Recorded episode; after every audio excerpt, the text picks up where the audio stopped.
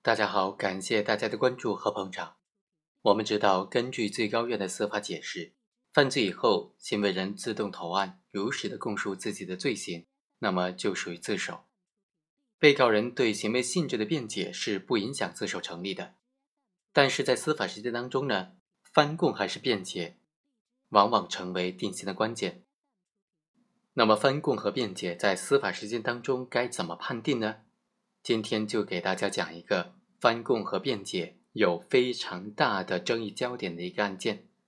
在这个过程当中呢，大家也可以评判一下，本案当中的当事人他究竟是翻供还是辩解呢？他究竟还构不构成自首呢？本案的主角蒋某，他某一天在一个路边小便，正好呢路过此处的被害人直某看见了，就责骂他说：“流氓。”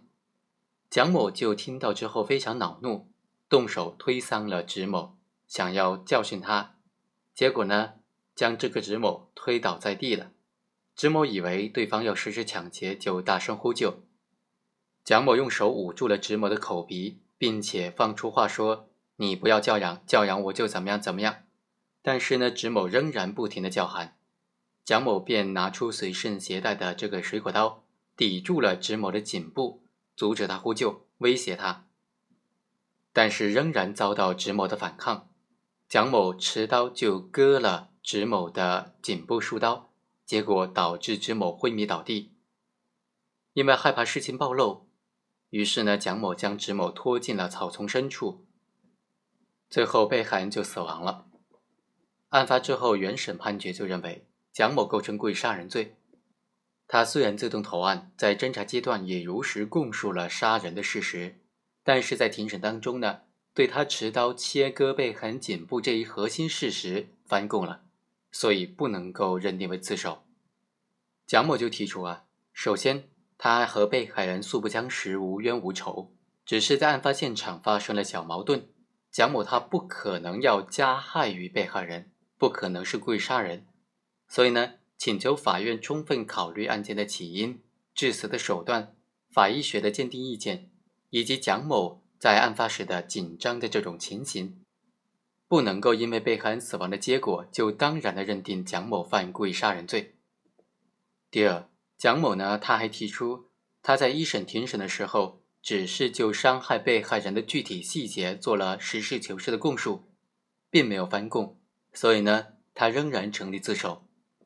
那这个蒋某他在庭审当中是怎么辩解的呢？他这么说：“他说我把刀架在被害人脖子上的真实想法是想让他不要叫喊。被害人脖子上的刀伤，第一刀是他摇头的时候形成的，第二刀是我站起来的时候形成的。我走的时候他还活着，手还在摇。我在庭审上说的和笔录内容不一致，笔录是公安写的。”被害人脖子上的第一刀刀伤，是我把刀架在他的脖子上，当时呢用力非常轻，我并没有割他的脖子。第二刀刀伤是我站起来的时候不小心割到的。那么本案当中，蒋某在庭审当中的这个辩解还算不算是辩解呢？是辩解还是翻供呢？法院经过审理呢，就认为，首先，本案起因特殊。蒋某在郊野的路边小便，遇到被害人的责骂，蒋某便对被害人进行了推搡等的行为，导致被害人误以为是要抢劫，所以呼救。蒋某出于制止被害人呼救的目的而持刀切割被害人的颈部，导致被害人颈部的动脉受伤，引起了失血性休克死亡。蒋某为了阻止植某的呼救，客观上有持刀切割的行为。主观上呢，对被害人的死亡持放任的态度，所以认定故意杀人罪是比较准确的。第二，蒋某确实自动投案，他在一审庭审当中辩称，被害人脖子上的两处刀伤，一处是自己把刀架在被害人的脖子上，被害人挣扎摇晃所形成的，另一处是自己站起来的时候不小心割到的。并否认说侦查阶段的讯问笔录并不是他的真实意思表示，所以合议庭就向蒋某以及他的辩护人播放了侦查机关讯问蒋某的同步录音录像。录像就显示，蒋某供称持刀在被害人的脖子上，被害人不断的挣扎摇头，黑暗之中呢，他感觉到手上沾满了热乎乎、黏糊糊的液体，他意识到被害人的脖子被割破了，一时间呢，他非常慌乱，非常紧张，持刀的手呢也不停的发抖，在极度紧张的状态之下，他持刀割了被害人的颈部两刀。审讯录像记录的内容和讯问笔录记载的内容基本上一致，所以呢，可以认定蒋某有供称自己持刀压迫切割被害人指某的供词。根据最高院的司法解释，犯罪以后自动投案、如实供述自己罪行的是自首。被告人对行为性质的辩解不影响自首的成立，所以本案当中判断是翻供还是辩解，一个重要的标准就是被告人是否承认。自己实施了引发损害后果发生的行为。如果被告人连实施基本行为都进行否认的话，那么就成立翻供。另外一个重要标准的话，就是被告人对于行为性质的辩解有没有影响到法院判断他认罪态度，以及有没有影响到法院准确的查明案件事实。我们来看看本案，蒋某在一审庭审上的辩解呢，还是承认了自己持刀切割被害人颈部的行为的。只不过从主观以及客观方面都为自己进行了最轻的辩解。主观上，植某因为误会蒋某要实施抢劫而呼救，蒋某就为了制止被害人的呼喊，在精神极度紧张的情况之下，持刀而且刀刃向下抵压被害人的颈部。也就是说，蒋某当时行为的动机是为了阻止被害人的反抗，以免引起他的误解。所以，他主观上的辩解符合案发当时的情形，有一定的事实依据。至于他主观上到底有没有非法剥夺他人生命的故意呢？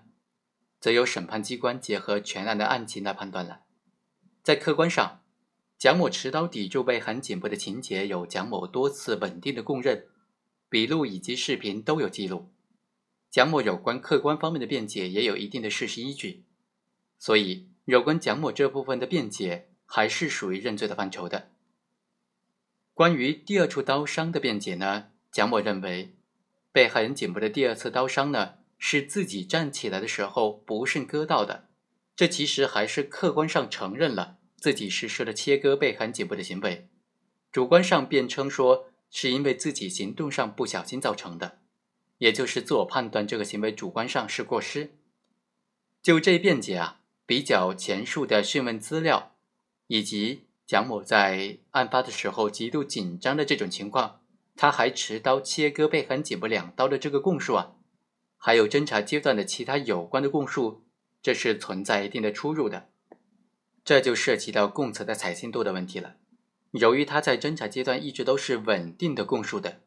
所以在庭审上辩称说站起来的时候不小心划破的这个供述显然不属实，不足以采信。